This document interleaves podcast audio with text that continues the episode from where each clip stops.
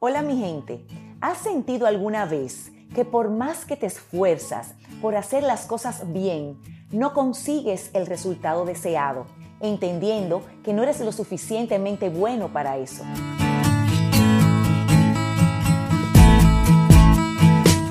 Hoy te hablaré del último de los acuerdos de mi libro preferido, Los Cuatro Acuerdos de Miguel Ruiz.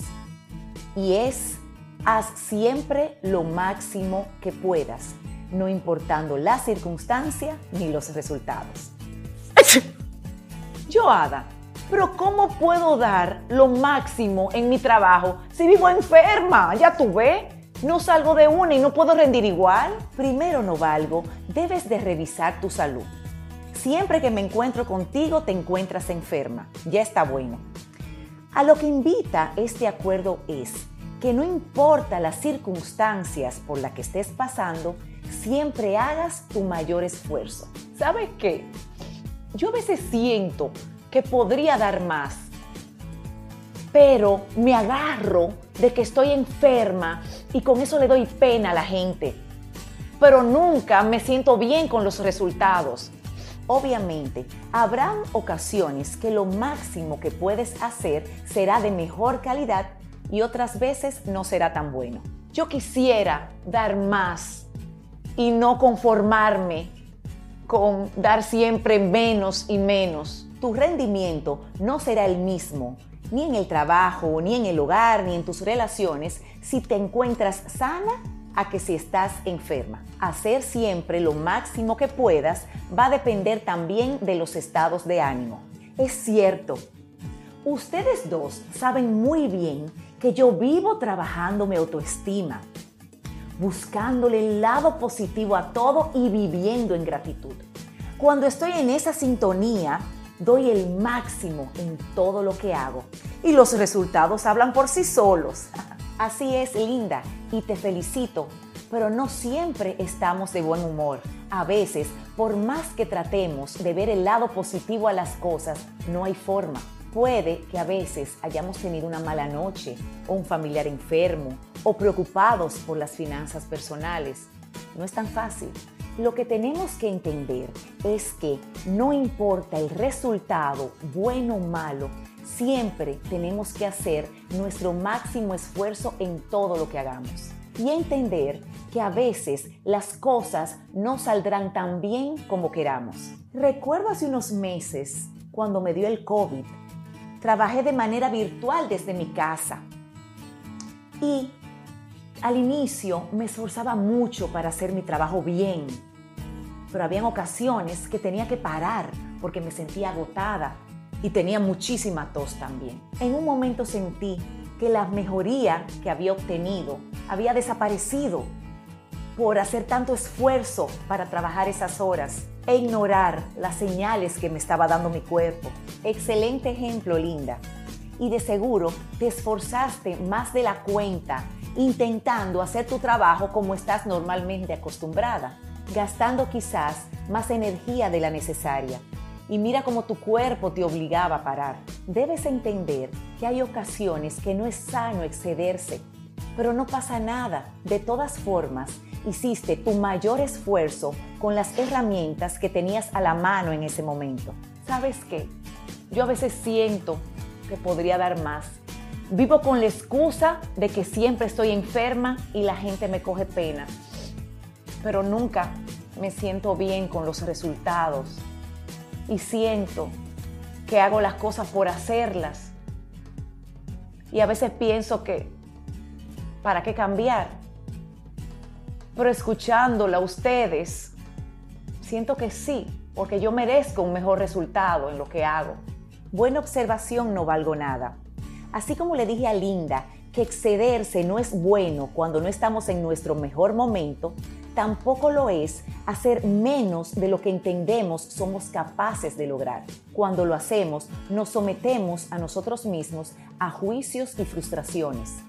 Cuando hacemos lo máximo que podemos, sin importar la circunstancia por la que estemos pasando, nos vamos a sentir bien por el deber cumplido, porque sabremos que dimos lo mejor y eso es un gran alivio. No tendremos que juzgarnos por eso. Recuerdo una vez que estuve en un trabajo que no me gustaba, no me sentía motivada y solo trabajaba por la recompensa del sueldo. Mi rendimiento no era el mejor de todos. Hasta que tomé la decisión de cambiar de trabajo y encontrar algo que disfrutara más. ¿Qué opinas de eso, Joada? Excelente decisión, linda soy. Hoy en día hay muchas personas que no aman lo que hacen y están en el trabajo solo esperando la recompensa del sueldo que les sirva para pagar la cuota de la casa, el colegio de los hijos. De esa manera, como dices, nunca habrá una motivación genuina para dar lo mejor de ellos mismos, porque al fin y al cabo no le importan los resultados. Por eso es tan importante conocernos, conocer nuestros gustos, para elegir un trabajo que lleguemos a disfrutar. Porque al fin y al cabo no es solo un trabajo, es lo que estaremos haciendo por mucho tiempo. Se trata de nuestra vida y de nadie más, ¿verdad? Ahora te diré las principales ventajas de hacer siempre lo máximo que puedas. ¿Puedo decir una yoada? Cuando hago lo máximo que puedo, no le doy al juez interno la posibilidad de juzgarme, porque al final de cuentas hice mi máximo esfuerzo. Excelente, linda.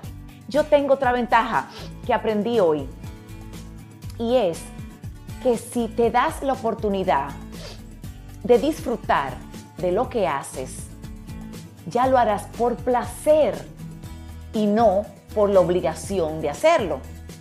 Creo que está bien. Por lo menos eso aprendí hoy. Así se habla, no valgo nada. Otra ventaja es que cuando haces lo máximo que puedes y lo disfrutas, te conectas con el presente, con el aquí y el ahora. Y eso es lo único seguro que tenemos. A veces nos aferramos al pasado por lo que fue o dejamos de hacer. ¿Y qué decir del futuro? Ni siquiera ha llegado, es incierto. No disfrutar de lo que vivimos ahora mismo es vivir a medias. Y una última ventaja que encuentro de valor, porque tiene que ver con los tres primeros acuerdos que vimos, es que cuando haces siempre lo mejor que puedes, hábitos como no ser impecable con tus palabras, tomarte las cosas de manera personal y hacer suposiciones se debilitarán. Con el tiempo serán menos frecuentes porque estarás dando tu mayor esfuerzo en todo lo que hagas.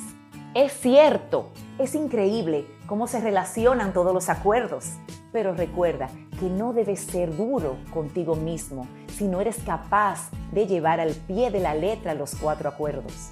Somos seres que vamos evolucionando, vamos mejorando a medida que vamos aprendiendo. Lo importante es ser conscientes de cómo hacerlo. Manos a la obra. Te invito siempre a hacer tu mayor esfuerzo en lograr estos cuatro acuerdos y con el tiempo será mucho más sencillo. Gracias chicas por acompañarme. Hasta la próxima. Soy Joada Silis, speaker motivacional, creadora de contenido de autoestima y propósito de vida, enfocado a personas ocupadas que desean conectar consigo mismas. He creado este canal especialmente para ti. Te invito a suscribirte, ver todos mis videos y quiero que conversemos por los comentarios.